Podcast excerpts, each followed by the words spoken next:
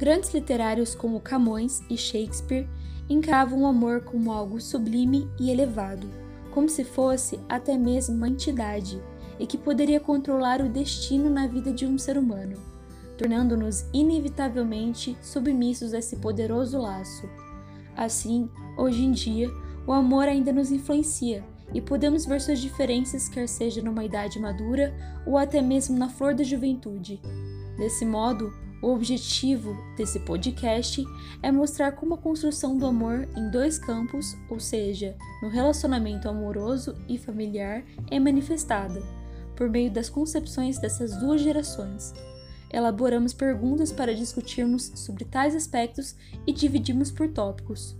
O primeiro tópico abordará sobre as relações entre concepções de família entre uma pessoa mais velha e uma mais jovem. E o segundo tópico abordará sobre a construção da ideologia do amor e as divergências desse conceito no passado em justa posição ao presente.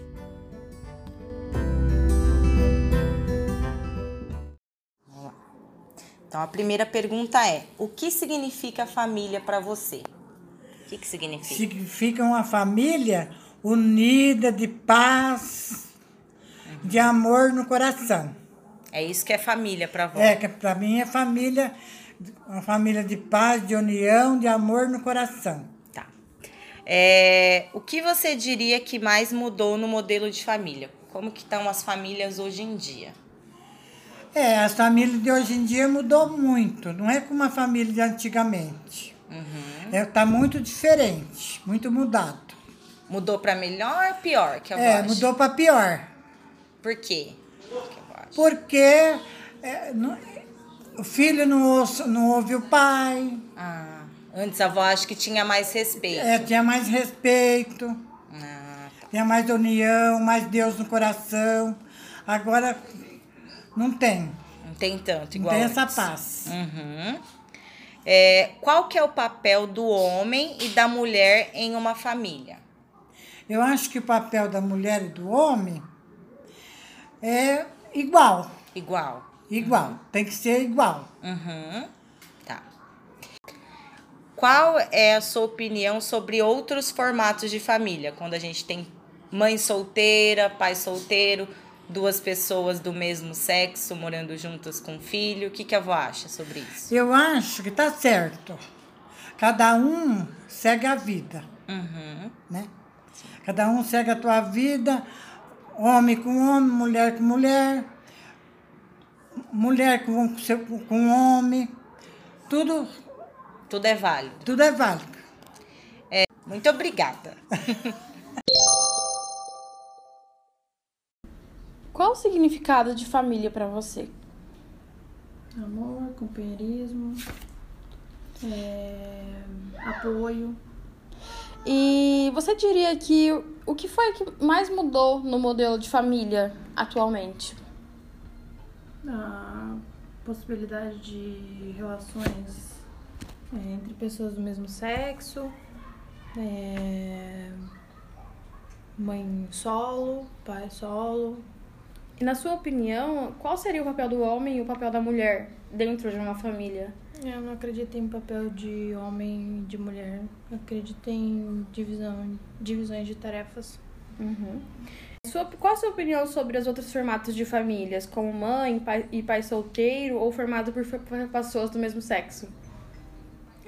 Ah, não tenho nada contra. Acho que é normal. Entendi. E muito obrigada, Bruna. Olá, Fernando, tudo bem? Olá, Lívia, como vai você? Tudo bem? Tudo bem também. Bom, podemos começar a nossa entrevista? Sim, estou à disposição. Vamos lá. Bom, a primeira pergunta é: como o senhor define a palavra e a ação de amar? Olivia, na minha concepção, amar é, que é, é conceder à pessoa o poder de amar outra pessoa. E a ação de amar é preciso praticá-la ela, né? Senão não teria ação nenhuma em amar uma pessoa. A segunda pergunta é: na sua opinião, existe um amor mais forte do que o outro ou para o senhor existe o amor verdadeiro? E o porquê?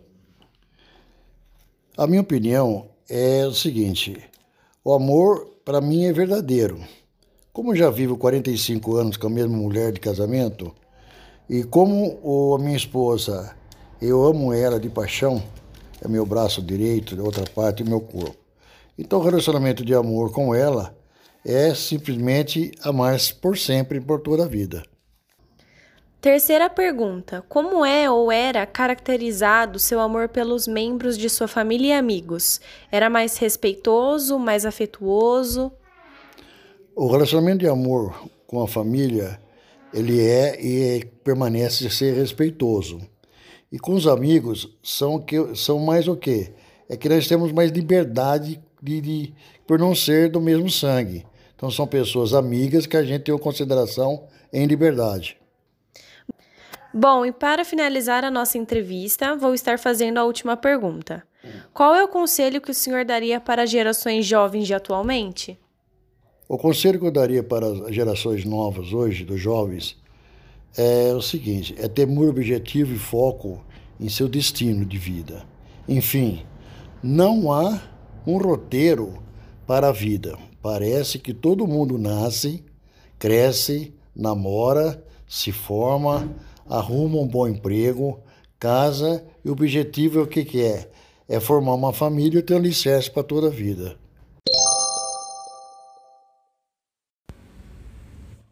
Estamos aqui agora entrevistando a jovem Nicole, que tem 17 anos, e ela vai falar um pouquinho agora sobre a relação familiar dela e a expectativa dela com relação à amorosidade. Então, primeira pergunta: como você definiria a palavra e a ação de amar? Olha, amar para mim é cuidar, querer bem, sentir falta, entre outras atitudes. Pergunta 2. Como é ou era caracterizado o seu amor pelos membros de sua família e amigos? Como é que era? Era mais afetuoso, carinhoso, respeitoso? Como é que era? Bom, o relacionamento que eu tenho com a minha mãe não é um relacionamento muito afetuoso, embora nós sejamos grandes amigas. Agora meu pai, ele já é mais carinhoso, mais bagunceiro. A gente brinca bastante, então o meu relacionamento com ele já é mais afetuoso. E como é que seria com seus amigos? Eu não tenho muitos amigos, mas os poucos que eu tenho são muito bondosos e carinhosos comigo. Obrigada pela sua resposta. Vamos agora para a terceira pergunta. Em sua opinião, a concepção de um amor ser mais forte do que o outro, ou você acredita que existe o amor verdadeiro? Explica por quê. Eu acho que existe o amor verdadeiro porque eu acredito que quando duas pessoas estão num relacionamento e têm um amor muito forte, elas querem lutar um, para ter um, um relacionamento duradouro e mesmo em situações difíceis, durante os anos, eles compartilham momentos bons e inesquecíveis. Isso para mim é o amor verdadeiro. Obrigada pela sua resposta. E qual é o conselho que você daria para as, para as gerações futuras? Olha, eu acho que os jovens da minha escola, por exemplo, é, não pensam em criar uma família, apenas em curtir o momento, né? E ficar com outras pessoas. E, e às vezes eu percebo que eles acabam achando que é brega. Então, o meu conselho é que os jovens não, não precisam ter vergonha do que eles sonham ou desejam. Então, se eles quiserem criar suas famílias, apenas façam.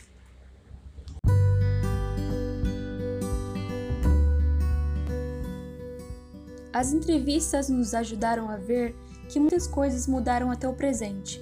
O conceito sobre a construção da ideologia do amor e da construção de uma família se esfriou um pouco.